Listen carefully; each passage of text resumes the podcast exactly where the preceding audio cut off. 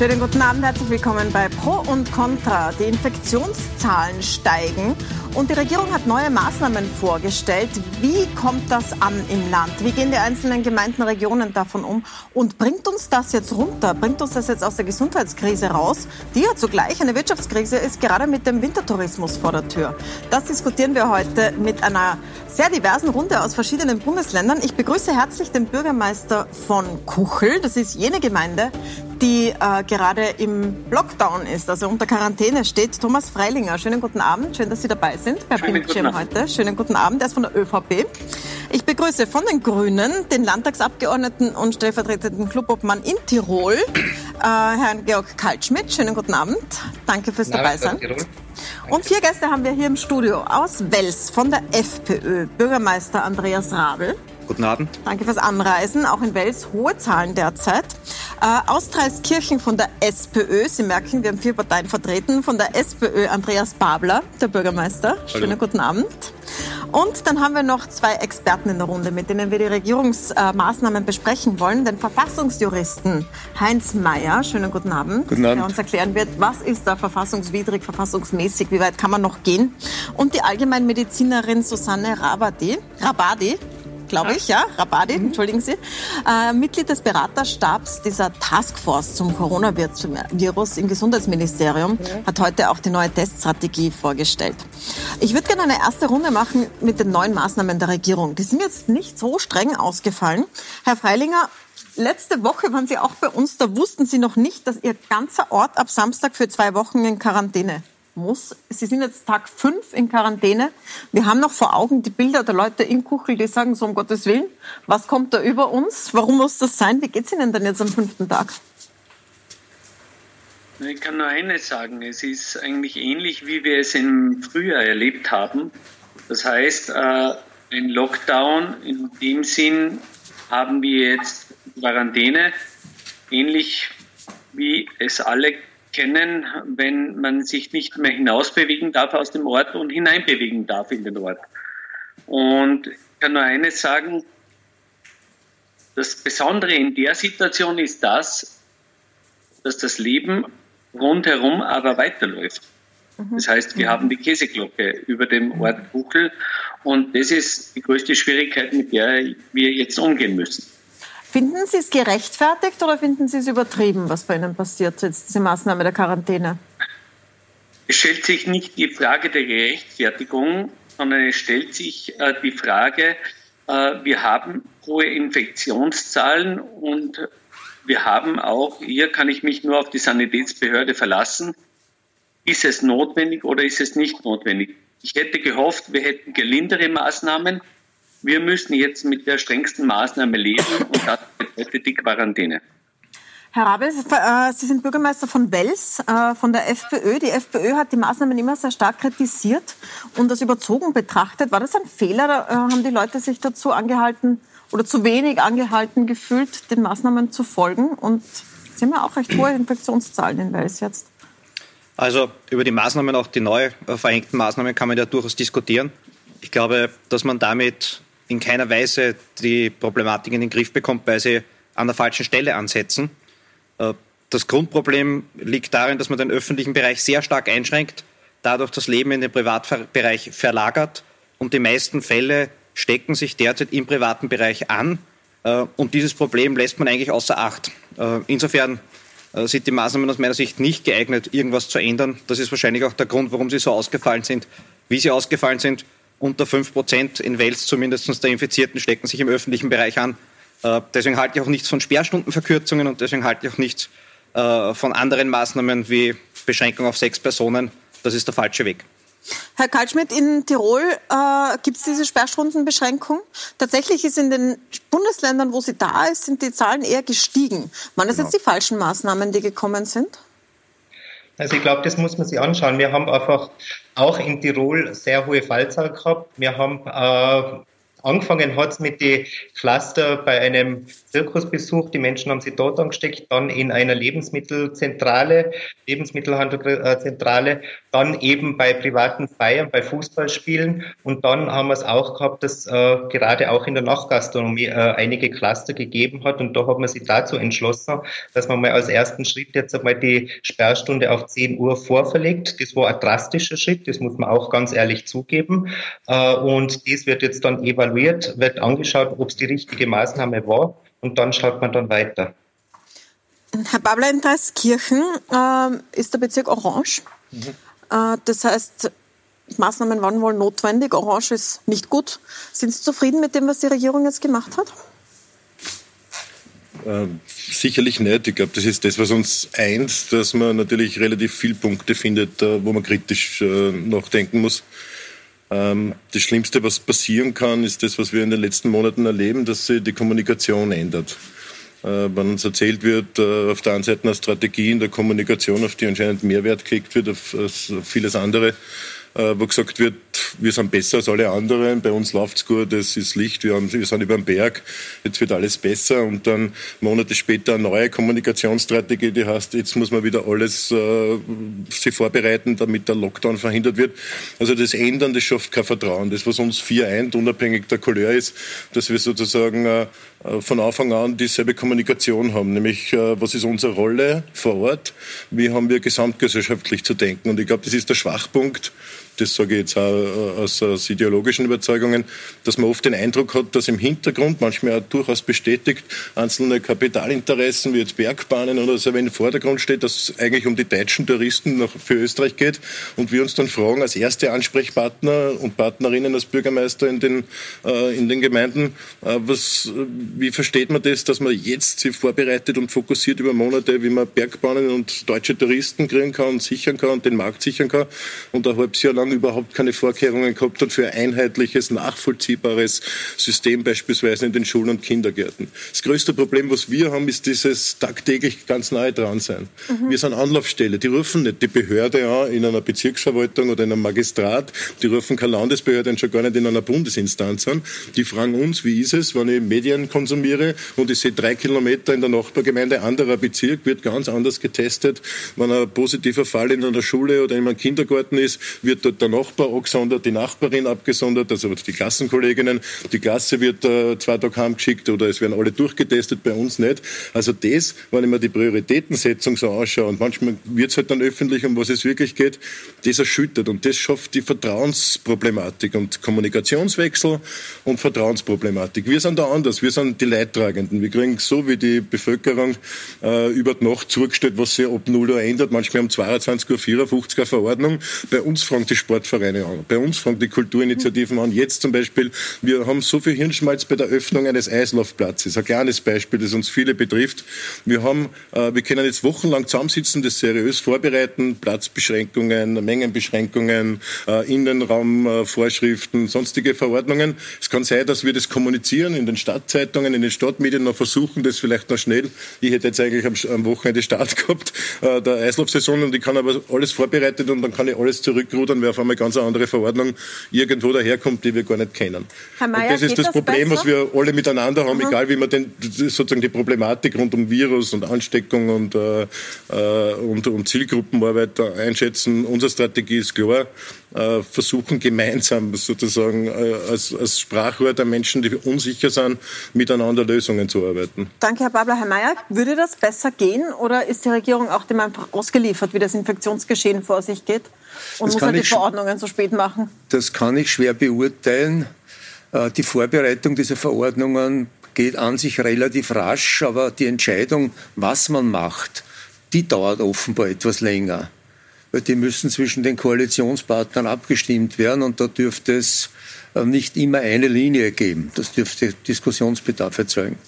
Das um, ähm, sehe ich übrigens nicht ganz so. Ja? Und zwar deswegen nicht, weil die Koalition regelmäßig am Montag verkündet, was sie machen wird, die Verordnungstexte aber nicht am Tisch liegen. Dann soll sie doch bitte das einmal umgekehrt machen. Zuerst die Verordnung schreiben, dann die Verordnung zur Stellungnahme ausschicken und wenn dann alles fertig ist, dann soll sie es verkünden und gleichzeitig mit der Verkündung die Verordnungen auch äh, an die Magistrate, Bezirkshauptmannschaften und Gemeinden schicken. Das wäre mal ein Weg, und ein guter Beginn, etwas wirklich zu ändern, dass das Verwaltungsgeschehen auch vereinfacht äh, und wo wir uns dann besser vorbereiten können und auch die Bevölkerung besser vorbereiten können. Das wäre für mich ein wichtiger Punkt, nicht immer nur ankündigen und sagen, wir machen das. In der Verordnung steht dann übrigens oft ganz was anderes drin, als am Montag noch angekündigt worden ist. Wir richten Na, uns nach dem. Sie Feedback in der Woche dazwischen. Wisst ihr, Herr Kaltschmidt, holt sich da die Regierung Feedback und macht es dann besser, oder?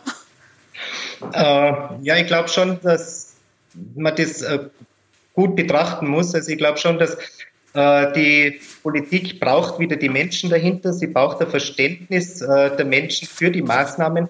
Und das verschaffe ich einfach mit einer Transparenz und klaren Transparenz. Und ich glaube auch, dass es vielleicht besser ist, dass man einmal in der Woche eine Pressekonferenz macht, wo man dann die Situation evaluiert, wo man auch neue Maßnahmen die davor schon äh, ausgemacht sind und auch äh, angeschaut worden sind, dass man die nachher präsentiert und die dann vielleicht ab Montag gelten. Und ich glaube, dass das ganz gut wäre. Also ich glaube, dass das wiederum Vertrauen schaffen würde. Zum Beispiel ist heute, Frau Rabadi, eine neue Teststrategie vorgestellt worden. Und zwar ist vorgestellt worden, dass man jetzt auch beim Hausarzt testen kann. Jetzt haben sich äh, allein bei mir schon, und ich bin jetzt sicher nicht die erste Anlaufstelle für Hausärzte, über den Nachmittag hinweg ein Dutzend Hausärzte und Hausärztinnen gemeldet, die gesagt haben, wir wissen davon nichts, wir haben es aus der Pressekonferenz erfahren, wir wissen gar nicht, wo man die Tests bekommt, bei uns rufen die Patienten an. Wie, wie passiert sowas? Also warum, warum geht das nicht zuerst an die Hausärzte oder an die Betroffenen in den anderen äh, Bereichen und dann in die Pressekonferenz? Also ganz klar ist es mir auch nicht, weil die Diskussion läuft an und für sich schon seit also lockeren drei Wochen, wenn nicht Aha. noch länger. Ja. Und wurde auch immer wieder ausgeschickt über die Ärztekammern, auch über die Fachgesellschaft. Das weiß ich genau, wer selber ausgeschickt. Ja. Äh, es ist natürlich immer ein bisschen schwierig zu kommunizieren, ja, vor allen Dingen solche Entscheidungsprozesse zu kommunizieren. Man muss aber eines sagen, es muss jetzt auch niemand in große Aufregung verfallen. Das ist eine Möglichkeit, die jetzt eröffnet worden ist, die wir wirklich ganz dringend brauchen. Ja, und ich kann Ihnen auch sagen, also in Niederösterreich sind drei Viertel der Kollegen wirklich heilfroh und die haben im Gegenteil in den letzten Wochen schon Druck gemacht. Wir brauchen das. Wann kommt denn das endlich? Und es hat geheißen, es kommt und wann wird es denn endlich wirklich was? Also bei mir melden sich natürlich auch nur die Unzufriedenen. Sowieso. Muss man auch dazu ja. sagen. Bei mir ruft jetzt niemand an und sagt, toll war das heute. Klar, das, das ist, ist immer klar. so. Ja, ich nehme das trotzdem ernst natürlich. Ja, man lernt ja auch dazu, wie man Dinge besser kommuniziert und besser in Angriff nimmt. Aber ich glaube schon, ich glaube, dass wir die Kollegen schon dann werden überzeugen und mitnehmen können. Wichtig ist zu wissen, es, es, es muss niemand morgen zu testen beginnen. Wir testen ja eh nur symptomatische Patienten, also unsere eigenen Patienten, die kommen wegen Beschwerden, die kennen uns, die kennen unsere Gepflogenheiten, die rufen eh an. Muss ja jeder anrufen und das sollte unbedingt jeder anrufen. Dann wird man das halt am Telefon erklären und sagen, ja, läuft jetzt an, kommt alles und wird sich alles einspielen. Es gibt ja ganz unterschiedliche Meinungen darüber, wie viel man testen soll. Eine Zeit lang hat es geheißen, mhm. so viel wie möglich. Jetzt hört man wieder K1-Personen, also Kontaktpersonen ohne Symptome, vielleicht besser nicht testen. Herr Rabel, Sie sind eher auf der weniger testen Seite, zumindest einige Ihrer mhm. Parteikollegen. Die sagen, man testet eine Pandemie herbei dadurch, dass man so viele Symptomlose testet. Also wenn man was gegen Corona machen muss, dann muss man es rasch und effizient machen. Und es bringt wohl nichts, äh, wenn äh, ein Verdachtsfall äh, mal wartet bei 14.50, dass er überhaupt drankommt, dann wartet ein paar Tage, dass er einen Termin kommt, dann wartet ein paar Tage, dass er dann die Auswertung bekommt und dann ist die Quarantäne vorbei, bevor er eigentlich noch genau weiß, was jetzt passiert ist. Das heißt, wir müssen, wenn wir das machen, viel, viel schneller werden, als wir jetzt sind, erstens. Äh, und da sage ich, muss man prioritär die behandeln, die wirklich Symptome haben, wo ersichtlich ist, das könnte ein derartiger Corona-Fall sein. Auf die müsste man sich fokussieren. Wenn man dann noch Überschusskapazitäten hat, kann man die wie immer verwenden. Ich hoffe auch, dass die neuen Testverfahren zu wesentlich mehr Möglichkeiten führen, auch was Zugangsbeschränkungen betrifft. In Altersheimen beispielsweise, das Besuchsmanagement würde dann viel einfacher werden, wenn wir in zehn Minuten ein Testergebnis, zumindest ein Vortestergebnis haben. Tatsache ist aber auch, dass diese Massentestung zu hohen Fehleranfälligkeiten führen. Und Tatsache ist auch, dass 25 Prozent der Getesteten, zumindest nach dem Chefvirologen weiß, 25 Prozent gar nicht infektiös sind. Das heißt, weder krank noch ansteckend. Und das hat weitreichende Auswirkungen auf die Quarantänepolitik. Weil das bedeutet, dass ein Viertel der Personen, die unter Quarantäne gestellt wird, gar nicht krank ist und auch nicht infektiös ist. Und da gibt es jetzt schon zwei Urteile, eins davon übrigens auch in Wales. Da heben die Richter die Quarantäne dann auf und sagen, es gibt keinen Grund für diese Quarantäne. Also auch da muss sich die Regierung überlegen, wie gehen wir weiter mit, dieser, mit diesen Fällen um, wo 25 Prozent gar nicht krank sind, nicht infektiös sind, nicht ansteckend sind und trotzdem werden sie aber unter Umständen 20 Tage in Quarantäne gestellt. Und das ist ein Problem, mit dem wir uns einfach beschäftigen müssen. Ich finde, das ist eines der Grundproblematiken, dass wir uns manchmal anmaßen und nach sechs Monaten hat ja jeder das Gefühl, dass er ein guter Hobby-Virologe oder Hobby-Virologin ist. Und je nachdem, welche Seiten er verfolgt, welche Wissenschaftlerinnen und Wissenschaftler man liest oder denen man vertraut, dass das die richtige Strategie äh, die eigenen Schlüsse zieht. Wir sind Bürgermeisterinnen oder, oder kommunalpolitisch oder landespolitisch verantwortlich. Da gibt es Expertinnen, da gibt es viele Menschen, die sich darum zu kümmern haben. Ich sage einen anderen Zugang. Ich glaube, man muss auch ansetzen, was heißt das äh, für Menschen. Ich glaube, virologisch gescheit, das ist meine Überzeugung, dass man viel testet, um relativ schnell einfangen zu können. Wir zum Beispiel beschweren uns natürlich auch seit Monaten zu Recht, dass alles sehr langsam geht. Jeder weiß das, dass 1450 seit Monaten äh, klagt über Überlastung, dass die Abwicklung lang dauert, über die, äh, die, die Zahlen steigen, sind sicherlich viele Kontaktgespräche, man sagt Zähne pro Person sozusagen, die noch äh, zuzuordnen sind und zu telefonieren sind. Dann muss man halt anfangen zu agieren. Was uns ein bisschen wirklich schon langsam echt auf die Socken geht, wenn ich es so locker sagen darf, ist, dass man monatelang sagt, das, äh, wir kommen nicht nach aber nichts macht. Das heißt, wir haben zum Beispiel jetzt gestern meine Nachbargemeinde öffentlich gemacht, Gundamsdorf. Heute haben wir unsere Kampagne vorgestellt. Wir machen das jetzt selbst. Das ist eigentlich gar nicht ursprünglich unsere Aufgabe. Contact Tracing Screening, Screening für alle Menschen im pädagogischen Personal. Da kommt gleich der nächste Punkt. Ich bitte es auf, wir haben ein zweigeteiltes System in Niederösterreich, was Landeskindergärtnerinnen und Betreuerinnen anbelangt. Wir bieten das für alle an. Für mich ist das relativ wurscht, was am, am Gehaltszettel als Kopf draufsteht. Wir bieten ein Screening an. Die machen sich Sorgen, die sind in einem haglichen Bereich, die haben auch private Kontakte, die haben auch ein gesellschaftliches Leben und das Recht darauf. Denen ist es ein Anliegen, dass sie eine Screening-Möglichkeit haben, wo sie zweimal in der Woche fix hinfahren können, wenn sie den Verdacht haben oder was gehört haben in ihrer, in ihrer äh, unmittelbaren Gesellschaft oder äh, leichte, ganz leichte Symptome unsicher sind, dass wir einer Sicherheit geben. Das Zweite ist, wir bieten jetzt auch an, dass wenn es Klassen gibt oder äh, Kindergartengruppen, dass die einen Verdachtsfall haben mit 1450 im Zusammenhang oder positiv getestet und wir spüren die Unsicherheit der, der Leiterinnen dort, der Pädagoginnen, vor allem der Eltern, der Bildungspartnerinnen, dass Herr Babels, nicht angekommen, Sie werden. testen sehr viel Nein, von der Gemeinde Die haben jetzt die Möglichkeit, bei uns gratis zu testen. Das ist eine ganz mhm. wichtige Geschichte, weil die Behörde testet nicht. Und manche unterschiedlich. Ich möchte noch jede, kurz jede bei der Expertin anders, ja. aus der Kommission fragen. Sie haben mir heute das vorgestellt. Testet man zu, zu viel, so wie es der Herr Abel sagt? Ähm, Herr Freilinger, Sie haben auch sehr genickt. Es wird herbeigetestet, es gibt zu viel Quarantäne oder eher zu wenig? Es geht um, nicht um zu viel oder zu wenig, es geht um richtig und zielgerichtet testen. Ja, und es gibt eine offizielle Teststrategie und es wird nebenher noch ordentlich herumgetestet in der Gegend. Ja, Die, es gibt im Grunde genommen, Testen ist ja kein Selbstzweck. Testen verfolgt einen Sinn. Ja, der erste, der, meines Erachtens sind das drei wesentliche Punkte. Äh, das erste ist, wir testen, um Überträger zu identifizieren zu können und um verhindern zu können, dass sich das Virus so ausbreitet, dass wir es nicht mehr unter Kontrolle haben. Das ist eine bewährte Strategie, da gibt es international wirklich gute Übereinkunft. Das ist der erste Punkt. Wir testen auch, um Menschen, die Symptome haben, die Sicherheit zu geben, du hast das nicht. Ja? Mhm und auch für uns, um zu wissen, der hat also kein Covid, hat trotzdem Symptome. Also müssen wir suchen, was er sonst hat oder sie, damit man ihn eben adäquat behandeln kann. Das ist der zweite Grund zu testen. Der dritte Grund zu testen, und auch der ist nicht außer Acht zu lassen, ist, wir lernen über das Virus. Ja, wir lernen epidemiologisches, wir erwerben epidemiologisches Grundwissen, das wir brauchen, auch um Entscheidungen über Regelungen und Regulierungen treffen zu können. Ich möchte noch mal zurückkommen auf die Maßnahmen. Herr Mayer, die Regierung hat ein paar Mal betont in ihrer Pressekonferenz, dass diese Grenzen, die jetzt gesetzt wurden, sechs Personen drinnen, zwölf Personen draußen, im privaten Wohnbereich auch befolgt werden sollen, aber nicht umgesetzt werden können mit Zwangsmaßnahmen. Also die Polizei wird nicht in Wohnungen reingehen. Jetzt hören wir äh, auch jetzt in der Runde wieder, aber dort passieren halt einmal die Ansteckungen. Also die Leute stecken sich privat bei privaten Feiern an. Gibt es ein Szenario, jetzt Frage an den Verfassungsjuristen, wo das dann doch möglich wird? Gibt es einen nächsten Schritt, wo die Polizei dann doch in der Wohnung steht und sagt, zum Moment, das sind Also ich habe das, hab das immer empfohlen, dass man die privaten Bereiche, die Wohnungen, nicht ausklammert.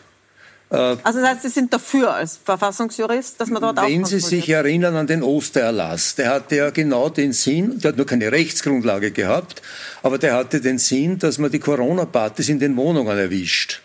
Das war, das war der Grund. Und da hat man behauptet, äh, es gibt so Regelungen, dass man, dass man da das Verhalten in den Wohnungen regeln kann. Jetzt sagt der Bundeskanzler. Naja, der ist äh, aber zurückgezogen worden, oder? Nein, nein, das ist ja nicht wahr. Man hatte damals keine Rechtsgrundlage. Die gab es einfach nicht. Und jetzt sagt der Bundeskanzler, wir können aus verfassungsrechtlichen Gründen den privaten Wohnbereich nicht erfassen. Das ist falsch, stimmt nicht. Äh, der private Wohnbereich wird auch vom Rauchfangkehrer zum Beispiel äh, betreten, den muss ich einlassen. Und die Polizei kann hinein, wenn sie den Verdacht hat, dass da äh, Gefahr für Leben oder Gesundheit von Menschen besteht. Also, und in den manchen Bundesländern gibt es Regelungen, da überprüft die Behörde, ob es Freizeitwohnsitze oder, oder äh, ständige Wohnsitze sind. Und da muss man den Behörden Zutritt geben. Also das geht alles. Nur, man braucht eine gesetzliche Grundlage und die muss präzise sein und genau umschreiben, unter welchen Voraussetzungen kann ich einen Eingriff in, die, in das Wohnrecht vornehmen. Also Sie meinen, man sollte das? Kurz Meinungen dazu, man hätte sich, Man hätte sich, glaube ich, diese Option schaffen sollen. Was passiert jetzt, wenn man wirklich draufkommt, im privaten Bereich ist die größte Krise, da ist die größte Gefahr, dann wird man irgendwann nicht drum herum kommen, private, größere Feste äh, zu überwachen und sich anzuschauen. Was halten Sie davon, Herr Rabe? Ich bin nicht dafür, dass man den privaten Bereich überwacht. Man sollte eher versuchen, dass diese sogenannten Corona-Partys, Familienfeste, Taufen etc äh, wieder in die Gastronomie verlegt werden. Der Hintergrund ist aus meiner Sicht ganz einfach. Also Sperrstunde aufheben statt. Nein, aufheben, das ist wieder übertrieben, aber prinzipiell funktioniert das Corona-Management in der Gastronomie sehr gut. Sehr wenige Fälle sind dort bekannt. Äh, die Gastronomen sind sehr bemüht, alles einzuhalten. Und wir wissen, Infektionszahlen in der Gastronomie sind eigentlich verschwindend. Und ähnlich wie die Schweiz, die Schweiz macht es ja so, dass man ab 15 Personen bis zu 100 Personen auch in der Gastronomie nach wie vor Feste, private Feste veranstalten darf, aber unter Einhaltung der Maskenpflicht darf nur am Tisch abgenommen werden und so weiter und so fort. Das heißt, es gibt schon alternative Möglichkeiten dazu, auch die international äh, Schule machen und die auch funktionieren. Äh, das Beschränken auf sechs Personen ist für viele einfach nicht nachvollziehbar. Und der wichtigste Partner bei der Corona-Bekämpfung ist die Akzeptanz der Bevölkerung. Wenn die Bevölkerung die Regeln nicht versteht oder nicht akzeptiert, dann wird sie sie auch nicht einhalten. Und wir sind derzeit genau in der Phase, man versteht nicht mehr, warum ich als Gruppe mit sechs Personen nur mehr zum Wirten gehen darf. Äh, eine Gruppe, die zwölf Personen hat, darf das nicht, auch wenn sie an getrennten Tischen sitzt. Also es sind Regelungen, die nicht mehr nachvollziehbar sind, wo das Verständnis fehlt und dann werden sie auch nicht ernst genommen, dann werden sie nicht eingehalten. Und was passiert? Man geht nachfeiernd nach Hause, wenn die Sperrstunde schon angesprochen wird, äh, dort setzt man sich auf die Couch auf engstem Raum und dort hat man das Infektionsproblem. Und das ist Oder etwas, in die Kantine sage, des Landtages, wie es in Tirol passiert Oder ist. Oder Mitglieder des Landtags, genau, das ist auch möglich. Aber dort gibt es jetzt ein Alkoholverbot im Landtag, oder? Ja, ein Alkoholverbot, ja, im Tiroler Landtag. Noch ähm, Sie haben sich gerade zu Wort gemeldet, Herr Freilinger. Ja, da möchte ich schon was sagen. Weil das ist genau das Thema, was wir letzte Woche schon einmal diskutiert haben, ganz kurz wir und wie der Verfassungsrechtler ganz richtig sagt, ja, wir können in den privaten Wohnraum eingreifen. Ja, es gibt rechtliche Möglichkeiten. Aber eins möchte ich dazu sagen, wir zerteilen mittlerweile die Gesellschaft. Das heißt, ich habe einen Teil, der hier sagt, ja, ich trage alles mit und ich habe einen anderen Teil, der trägt das nicht mit. Und ich glaube, mittlerweile ist es in Österreich so, dass wir hier eine Spaltung der Gesellschaft wirklich haben. Und das möchte ich immer wieder in den Raum werfen. Und ich gebe meinen Bürgermeisterkollegen wirklich recht aus Wels und Dreiskirchen, wir haben immer das gleiche Problem. Es geht um unsere Gesellschaft. Und wir zerteilen derzeit alle und verurteilen einen Teil, einen anderen Teil verurteilen wir nicht oder ein Teil verurteilt die anderen. Und ich glaube, mittlerweile geht es um die Spaltung. Wir müssen aufpassen, was wir machen wir begeben uns in eine Gesellschaft hinein, die sich gegenseitig anzeigt, mhm. weil man nicht klar kommuniziert. Sehr spannender Punkt, Herr Bürgermeister. Ich würde den gern gleich aufgreifen. Ich habe heute auch mit Bundeskanzler Sebastian Kurz darüber gesprochen, wie man umgeht mit dieser Corona-Müdigkeit in der Bevölkerung. Was er dazu sagt, sind Sie gleich nach der Pause und wir diskutieren darüber, wie tritt man dieser Spaltung, von der Sie sprechen, Herr Bürgermeister, entgegen? Wie bringt man die Bevölkerung dazu oder auch nicht, sich wieder an Maßnahmen zu halten? Bleiben Sie dran, wir sind gleich wieder da.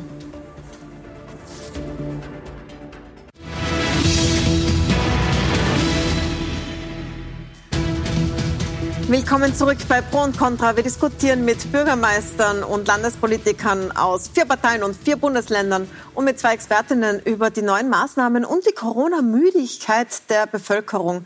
Bürgermeister Freilinger, Freilinger aus Kuchel hat gerade gesagt, wir gehen da in eine Spaltung der Bevölkerung. Ich habe heute mit dem Bundeskanzler ein Interview geführt für den Nationalfeiertag.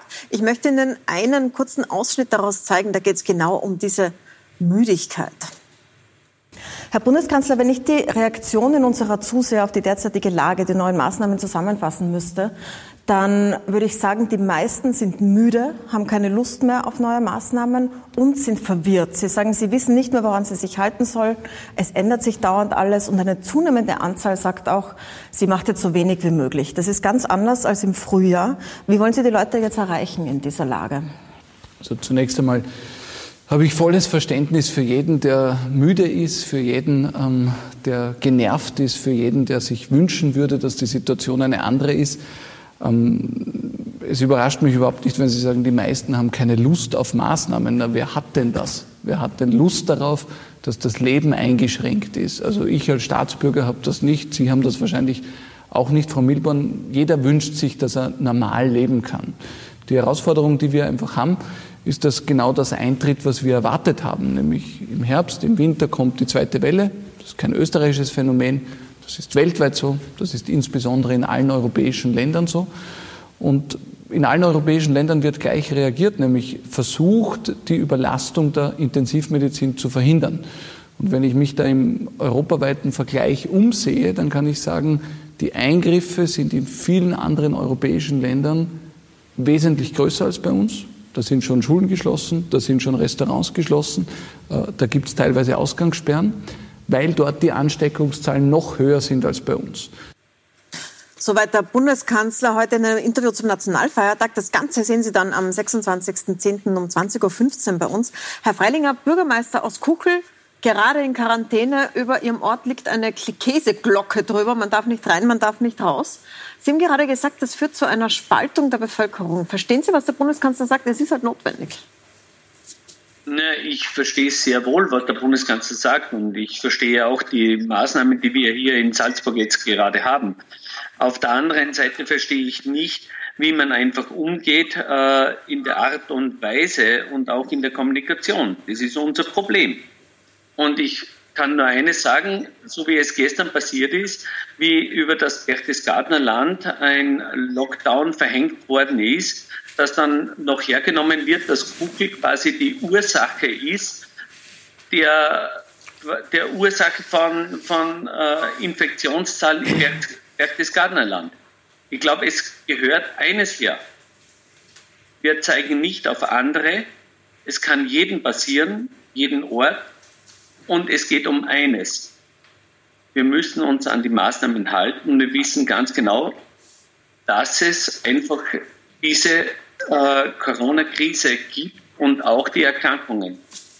Und mehr braucht man nicht sagen. Herr Mayer, was sagen Sie zu dieser, Sie haben zuerst so genickt. Was sagen Sie zu dieser also Corona-Müdigkeit? Eine Ursache für diese Spaltung und für diese Unsicherheit, die in der Bevölkerung herrscht, ist eine völlig verunglückte Kommunikationsstrategie der Bundesregierung. Wenn wir uns erinnern an den März, da gab es jeden Tag mehrere Pressekonferenzen, die man dann im Fernsehen bewundern konnte. Und vier Minister sind aufgetreten in der Regel und haben den, versucht, den Eindruck zu erwecken, sie haben die Dinge völlig im Griff. Dann hat es geheißen, Masken bringen eh nichts. Masken haben keinen Sinn. Jetzt heißt, Masken soll man tragen, unbedingt. Dann hat ja, da hat sich halt der Wissensstand verändert, naja. oder? Naja. Ja, aber da muss man von, von Haus aus sagen, liebe Leute, wir, wir nicht. wissen nicht alles. Wir tun unser Bestes und darum war ja meine Idee immer, dass sich einer, nämlich der zuständige Minister, mit einem Experten ins Fernsehen stellt und dort erklärt, warum er die und jene Entscheidung getroffen hat. Und ab und zu kann natürlich auch der Bundeskanzler allgemeine Appelle an die Bevölkerung richten, aber täglich immer dieselben Worthülsen.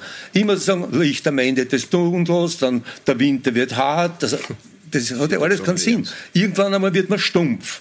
Und ich glaube, das ist genau der Punkt, das ist irgendwann einmal gekippt. Im April, Mai hat das begonnen zu kippen. Da ist den Leuten äh, die, die, die, Berichterstattung über diese Pressekonferenz, wo die im Gänsemarsch aufmarschiert sind und sich dann hingestellt haben und immer dieselben Sätze gesagt haben. Das geht dann irgendwann auf die Nerven.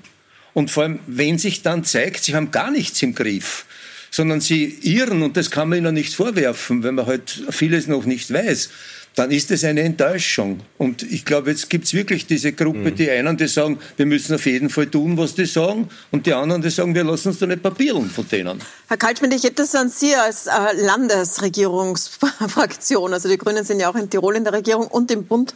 Was antworten Sie darauf?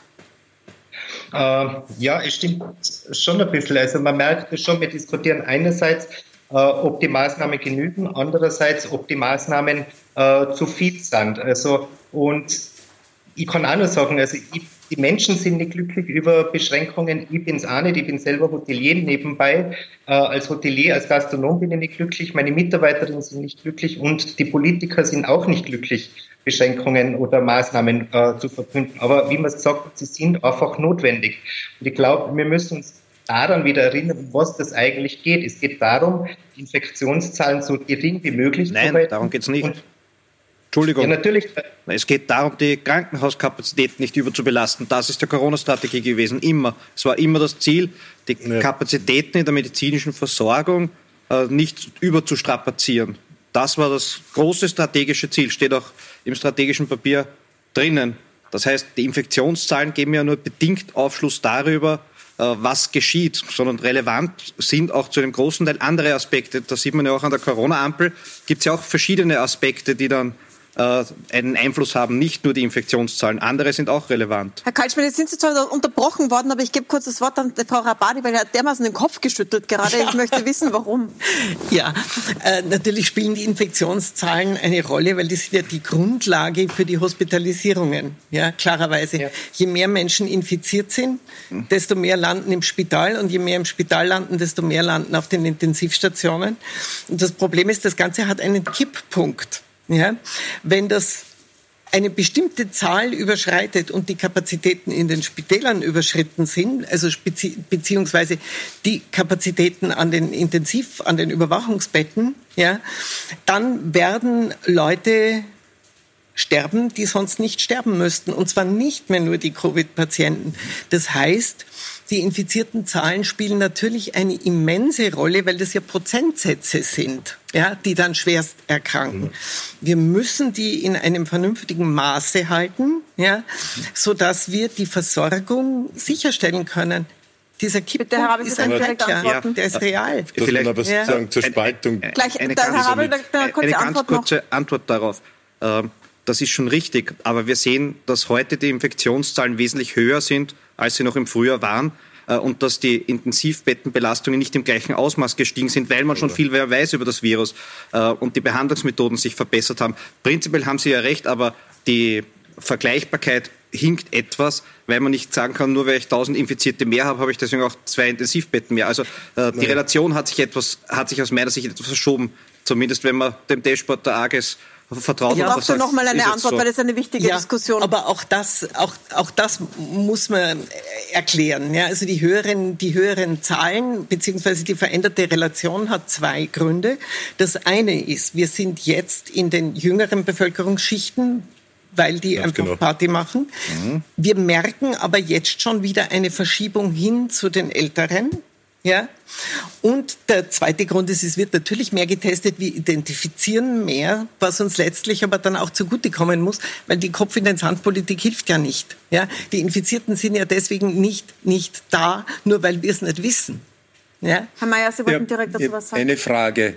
Es gibt doch viele Infizierte, die nie Symptome entwickeln oder die nicht erkranken, die vielleicht leichte Symptome entwickeln, aber nicht wirklich erkranken. Wie groß ist der Prozentsatz?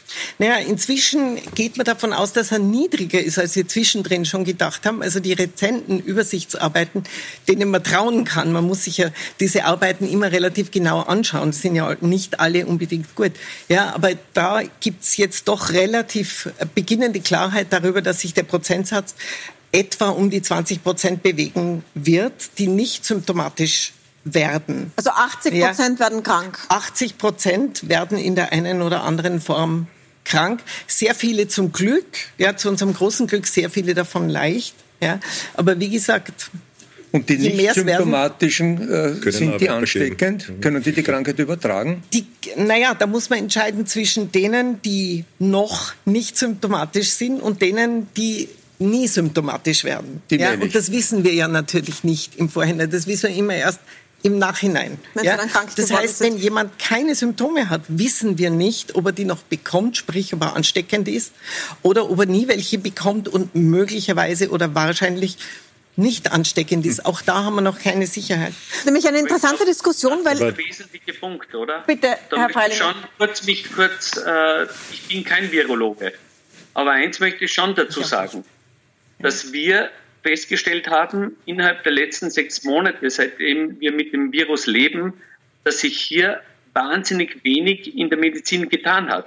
Wir können es nicht feststellen, ist wer von den 20 Prozent ansteckbar, die atypische symptomatische Anzeichen mhm. zeigen. Das heißt, positiv getestet, ist er jetzt ansteckbar oder es gibt die, die leichte Symptome zeigen und können die, sag jetzt mal, ansteckbar sein. Ja. Und das, das ist unser Problem. Hat sicher damit zu tun mit dieser Spaltung, von der Sie gesprochen haben, Herr Freilinger. Ich genau. möchte noch kurz an den Herrn Babler weitergeben, weil es ja so ein Virus ist, das zugleich ganz schrecklich und ganz einfach. Mhm. Es ja. ist jetzt nämlich nicht so, dass jeder jemanden kennt, der gestorben ist, manche schon, ja. aber jeder kennt jemanden, der infiziert ist und nicht so krank geworden ist, wie man es am Anfang der Krankheit gedacht hatte. Ich möchte noch mal zurück zu der Spaltung, von der Sie gesprochen haben, Herr Freilinger. Und Sie waren noch nicht, noch nicht am Wort, Herr Babler.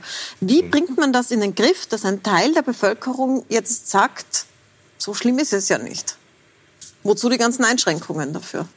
Ich sage jetzt nicht meine Thesen zu dieser Diskussion dazu. Ich glaube, die ist wirklich, wir müssen aufpassen, dass da wirklich Expertinnen, Wissenschaftlerinnen, Wissenschaftler uns gute Nachrichten geben. Wir interpretieren diese Informationen, ist unser gutes Recht. Wir bilden uns selber weiter äh, große Sorge, dass man auch viele, die heute als genesen gelten, dann draufkommen, dass die auch in jungen Jahren Monate später noch nicht ihre Lungenleistung heute wieder zurückerlangt haben. Also ist alles relativ zu sehen in beide Richtungen. Ich glaube, man muss sich informieren.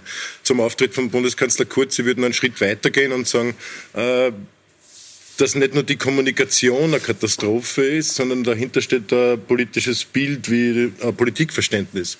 Und das halte ich für weit gefährlicher nämlich Maßnahmen zu setzen, manchmal den starken Zahnpano zu spielen, möglichst viele Pressekonferenzen zu haben, nie einen Fachminister mit Expertinnen, Experten reden zu lassen, sondern immer selber die wichtigen News äh, sozusagen äh, geltungsmäßig äh, in, in Szene zu setzen.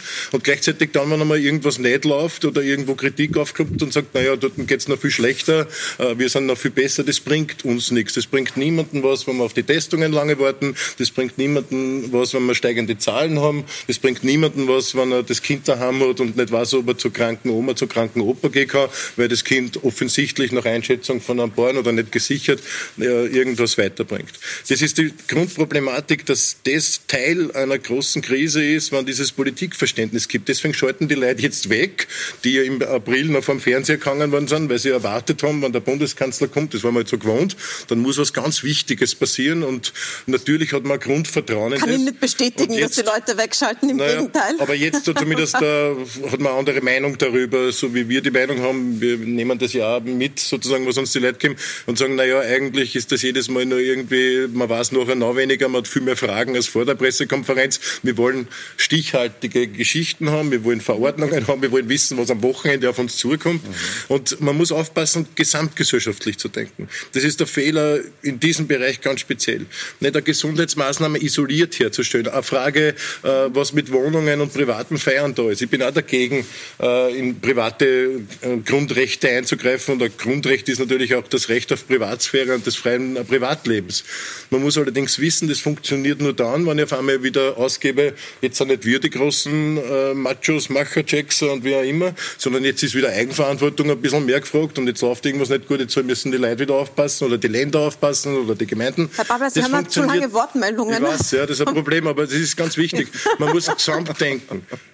Wir kriegen den Eindruck jetzt vermittelt ein bisschen mit, wichtig ist, Wirtschaft muss funktionieren, ihr geht am Arbeitsplatz und am besten fahrt äh, nach Hause und sperrt euch ein. Das ist der Wunsch.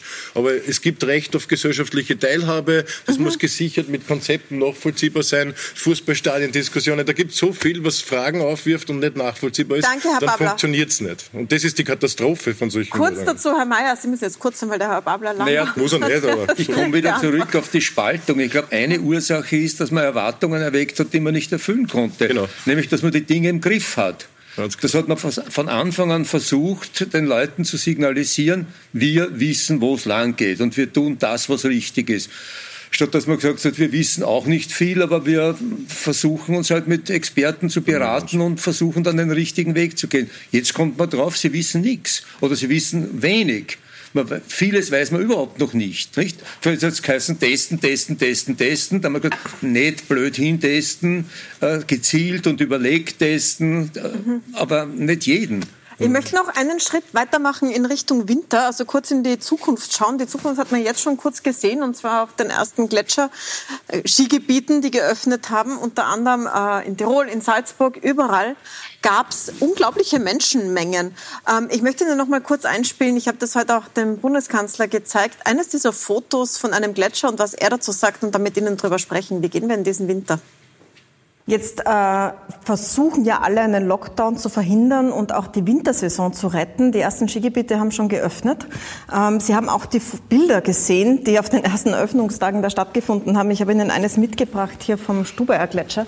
Ich lege es Ihnen daher. Ähm, wo ich war aber nicht dort. Wirklich, nein, Sie waren nicht dort, nein. das ist keine kleine Walsertalfrage. Aber man gesehen, sieht dort, das Bild, ja. dass äh, sehr, sehr viele Menschen da auf sehr engen Raum ja. anstehen. Jetzt rufen uns natürlich Leute an und sagen, warum muss ich das Laternenfest von meinen Kindern absagen? Da dürfen nur mehr zwölf Menschen draußen zusammen sein, während vor den Bergbahnen da 300, 400 Leute eng auf eng stehen. Sind wir da überhaupt gerüstet, um eine Wintersaison zu starten, wenn das so aussieht? Ja, es gibt klare Konzepte, die müssen natürlich auch eingehalten werden. Ähm, ich habe heute schon mit Verantwortlichen telefoniert äh, im Westen Österreichs, ähm, die äh, natürlich auch empört waren, wie sie diese Bilder gesehen haben und äh, die sofort mit den Verantwortlichen gesprochen haben, dass das sich so nicht wiederholen darf. Aber schauen Sie, Frau Milborn, ähm, Ihre Frage zielt ja darauf ab, lässt sich es verhindern, dass irgendwo ähm, Personen sich nicht regelkonform verhalten? Und da ist die Antwort nein. Und äh, Sie haben vorhin auch gemeint, sozusagen, manche Menschen kennen sich nicht mehr aus. Ähm, das Einfachste wäre natürlich, einen Lockdown zu machen und zu sagen, alles ist zu, alle bleiben zu Hause, nichts gibt's mehr. Aber das ist ja nicht unser Ziel. Unser Ziel ist ja, dass so viel Freiheit wie möglich da ist, dass so viel offen haben kann, wie nur irgendwie geht, ähm, aber gleichzeitig das Infektionsgeschehen unter Kontrolle gehalten wird. Und das ist natürlich ein viel komplexerer Prozess, als zu sagen, alles ist zu. Ähm, und ich verstehe vollkommen, wenn Menschen sagen, warum dürfen 20 Kinder gleichzeitig in einer Klasse sitzen und ich darf aber nur sechs Personen treffen. Das ist natürlich eine legitime Frage. Nur die einzige Antwort ist, die Schule dann auch zuzusperren. Und das wollen wir eben nicht. Daher, Sie müssen immer, wenn Sie versuchen, wenn Sie versuchen wollen, dem Virus anders zu begegnen als mit einem Lockdown, dann müssen Sie versuchen, Maßnahmen zu setzen, die möglichst wirkungsvoll sind. Und natürlich wird es dann immer Menschen geben, die sagen, aber warum die Maßnahme und nicht die? Es ist eine, eine, eine Entscheidung, die man hier eben treffen muss. Soweit der Bundeskanzler. Nochmal das ganze Interview sehen Sie äh, am 26.10. am Nationalfeiertag um 20.15 Uhr. Äh, Herr Kaltschmidt, ich möchte gerne mit Ihnen über diese Gletscheröffnung sprechen. Jetzt hat schon Ischgl so eine europaweite Katastrophe aufgelöst, ausgelöst und kaum macht das erste Gletschergebiet auf, nicht nur in Tirol, aber auch, deswegen, ich habe ein Bild aus Tirol mitgebracht vom Stubaer Gletscher, schaut es dort so aus, dass man sich fragt, um Gottes Willen, sind die gerüstet? Will irgendein deutscher Tourist sich überhaupt in diese Menge gegeben? Was ist denn da passiert? Also ich verstehe schon, dass diese Bilder verärgern. Sie verärgern mich auch oder verwundern mich. Äh, Natürlich, wir haben Maßnahmen gesetzt beziehungsweise äh, Verordnungen gemacht, wo man das eben äh, angeschaut hat. Aber ich glaube ganz, dass man solche Prozesse auf jeden Fall weiter äh, Maßnahmen braucht einfach. Also da braucht es Prozesse, das muss man sich ganz genau anschauen, weil das Wichtigste, es geht ja auch darum, den Menschen die Sicherheit zu geben und wenn man auf den Wintertourismus schaut, auch den Gästen die Sicherheit zu geben, dass Tirol oder generell Urlaub in Österreich oder auch der Sport in Österreich äh, gefahrlos sein kann und dass alle Maßnahmen und verantwortlich einfach da agiert wird auch. Jetzt stehen die Herbstferien auch vor der Tür. Es ist eine große Frage für die Wirtschaft. Soll man jetzt wegfahren oder nicht? Äh, Kuchel ist jetzt keine Wintersportgemeinde, äh, Freilinger, aber Salzburg auch sehr abhängig vom Tourismus. Glauben Sie, dass sowas wie Sie jetzt machen, ähm, ausgeweitet werden könnte. Das fordern ja einige Hoteliers. Ich weiß nicht, ob Sie auch, Herr Karlschmidt, aber einige Tiroler Hoteliers fordern ja einen präventiven Lockdown, um die Zahlen runterzukriegen. Mhm. Und von diesen Reisewarnungen runterzukommen. Glauben Sie, jetzt, wo Sie in Quarantäne sind und im Lockdown, ja, wäre das eine Möglichkeit? Also ich kann nur eines sagen, in ein Lockdown oder eine Quarantäne, wir haben hier die besondere Situation aufgrund der hohen Fallzahlen und aufgrund dessen wurde auch die Quarantäne verhängt. Äh, wir sind hier im Austausch mit der Landesregierung ich bin froh, dass wir den Kindergarten, die Schulen bis zur Pflichtstufe 9 offen haben und ich glaube, das ist das Wichtigste. Das heißt, wir können zumindest ein normales Leben innerhalb des Ortes aufrechterhalten und das ist wichtig. Ich halte sonst von einem, einem Lockdown sehr wenig und ich muss auch sagen, ob es das Ziel ist, generell wirklich äh, auch tourismusmäßig über ganze Gebiete das hinüberzuziehen? Nein. Sie haben das am Anfang der Sendung angesprochen, Herr Babler, dass äh, wir uns quasi für den Wintertourismus zurückhalten müssen. Haben Sie diesen Eindruck? Haben die Leute diesen Eindruck? Spätestens seit Ischgl wissen wir, wer da die Players sind und was da für Interessen von Betreibern von Bergbahnen oder großen Hoteliersketten. Da geht es ja nicht um die kleinen Gastronomen, die kleinen Hoteliers, die sich da eh schwer genug tun mit all den Maßnahmen über das ganze Jahr. Äh, was mich irritiert, ist sozusagen, dass man künstlich versucht, niedrige Zahlen zu produzieren, um im Wettbewerb viel Profit zu machen und am besten noch mit ausländischen Gästen. Und dass, dass ich vermisse, eine Prioritätensetzung mit derselben Energie zu diskutieren, jetzt, wie bringen wir das möglichst sicher im Kinderbetreuungs-, im Schulbereich auf die Reihe, wie bringen wir gesellschaftliche Teilhabe, wie machen wir möglich, dass äh, Fußballvereine überleben können unter schweren Bedingungen und wie kann man Kultur anbieten und solche Dinge. Die Prioritätensetzung ist in diesem Bereich so offensichtlich. Das ist ein System, das ich ablehne, dass ich sage, das System muss den Menschen dienen und nicht Maßnahmen dem System des Kapitals in der Frage, dass da Einzelne Geld machen wollen. Und um das geht's. Übrigens vielleicht sogar Seelenverwandte mit denjenigen, die viel ausgelöst haben durch diese Geldgeld, weil sie einfach länger offen lassen haben oder sie nicht gehalten haben an andere Anmerkungen. Ich glaube, wir müssen eine neue. Kultur bringen. Das ist sozusagen, weil ich glaube, dass sie nicht mehr drankommen, aber ganz wichtig aus unserer Sicht, aus unserer aller Sicht, äh, vielleicht einmal äh, auch miteinander mehr Angebote annehmen. Wenn ich Contract Tracing höre und wir heute das Angebot gestellt haben, dass natürlich eine Gemeinde Leute im geschützten Bereich hat, weil sie erkrankt sind, dass wir anbieten können, dass wir Contract Tracing Kapazitäten zur Verfügung stellen und man stoßt auf Mauern. Weil die alte Bürokratie sagt, das ist unser Bereich, das geht euch nichts an, den müssen wir schützen, Mauern. Aus Herr Babler, ich möchte noch eine Nachfrage Wir wollen miteinander sozusagen diese Krise meistern, so gut es geht beim Herrn Kaltschmidt, Herr Kaltschmidt, Sie sind ja auch Hotelier. Gibt es überhaupt ja. eine Wintersaison? Weil in Deutschland gilt ja jetzt schon bald Quarantäne, wenn man nach Österreich fährt. Haben Sie überhaupt Buchungen in, in Tirol? Kommt da irgendwas? Und soll man jetzt zum Beispiel, wenn man in Wien, Niederösterreich, Oberösterreich wohnt, soll man sich das vornehmen? Freistadt Rust, glaube ich. Also Urlaub Gut. in Tirol kann man sich immer vornehmen. Äh, es sind Buchungen da, ja, es wird aber der, diese Wintersaison sicher ein Stresstest für den Tiroler Tourismus, aber auch, glaube ich, für den österreichischen Tourismus. Und ich glaube, das Wichtigste, was da einfach ist, dass wir schauen, dass wir einfach stabil die Zahlen unterbringen. Das ist das Einzige, was uns da hilft, was uns Vertrauen bringt bei den Gästen. Ich halte nichts von dreiwöchigen Lockdown. Äh, glaube nicht, dass das die Touristinnen da nachher animiert, dass sie nachher äh, zu uns kommen. Ich glaube, die Folgen, was Wirtschaft, Arbeitsplätze, aber auch auf gesellschaftliche Leben generell ist, es sind viel zu verheerend für das, dass man das hinnehmen kann. Äh, ich glaube schon, dass es einen Wintertourismus geben wird. Es wird aber Stresstest und es wird herausfordernd für uns alle, ja. Herr Rabe? Also ich glaube, das Interesse von uns allen muss sein, das gesellschaftliche Leben so weit möglich aufrechtzuerhalten und gleichzeitig äh, unseren Schutzverpflichtungen, was die Gesundheit betrifft, gerecht zu werden. Ähm, und diese Konzepte, die Covid-Konzepte, die es jetzt gibt, auch in der Gastronomie und im Hotelierbereich, sind schon geeignet, dieses Ziel auch zu erreichen. Und das, was wir merken, ist, äh, dass gerade in der Gastronomie und Hotellerie sich äh, großes Bemühen breit macht, das auch umzusetzen, weil da geht es ja um Existenzen, nämlich dieser kleinen, mittleren Betriebe, die da äh, in einer großen Krise sind, die uns alle begleitet, nicht nur in Tirol, sondern auch in Wien.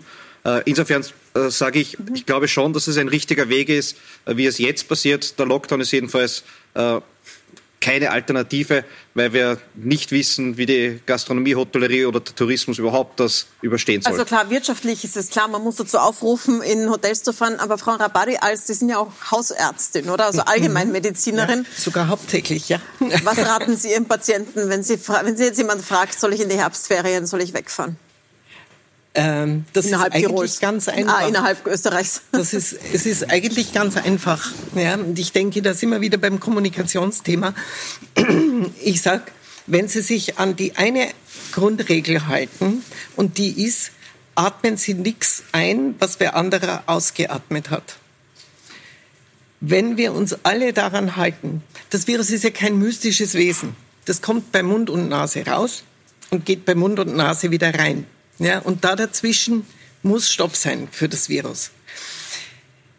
Wenn sich jeder daran hält und sich überlegt, ob das, was er gerade zu tun äh, er im Sinne hat, günstig ist dafür oder nicht, ja, dann kriegen wir auch wieder sehr viel Freiheit. Und das wäre jetzt mein Wunsch und mein Appell auch an die Gemeinden. Sie sind da von einer unglaublichen Wichtigkeit. Ja, die Leute hören auf sie in der Motivation. Es gibt ein neues Papier von der WHO. Diese Pandemiemüdigkeit, diese äh, ist ja kein österreichisches Phänomen. Ja, das ist ja auf der ganzen, vor allen Dingen europäischen Ebene so. Die sagen, es müssen die geachteten Personen im unmittelbaren Umfeld der Leute, der Menschen kommunizieren genau das. Ja, ihr könnt was tun, ihr müsst was tun. Eigentlich ist alles ganz einfach. Dem steht natürlich unser Kuschelbedürfnis entgegen. Wir rutschen halt gern zusammen. Ja, und das muss man schon sagen. Je mehr Leute beieinander sitzen, desto enger rutscht man. Geht mir ja auch sich. nicht anders. Ich habe gar nicht gewusst, wie wichtig das ist, diese Nähe zu den, zu den Mitmenschen. Und jetzt ist sie aber schlecht für uns. Und das ist wirklich mein großer Wunsch an Sie alle. Bitte motivieren Sie die Leute ja, und erklären Sie ihnen, warum. Damit sind wir am Ende der Sendezeit. Ich nehme Ihren hausärztlichen Rat und wiederhole ihn nochmal für Sie atmen Sie nichts ein, was wer anderer ausgeatmet hat. Dann wird alles gut. Einfacher Rat zum Ende der Sendung. Danke fürs Dabeisein. Danke Ihnen für die schöne Diskussion. Die Sendung können Sie wie immer nachsehen und wir sehen uns nächste Woche wieder, beziehungsweise am Sonntag mit einer Fragestunde mit dem Gesundheitsminister Anschober. Da können Sie uns auch noch Fragen schicken. 20.15 Uhr am Sonntag auf Puls 4 und Montag um 20.15 Uhr auf Puls 24 mit Bundeskanzler Kurz im großen Interview. Damit herzlichen Dank und viel Spaß noch mit unserem Programm.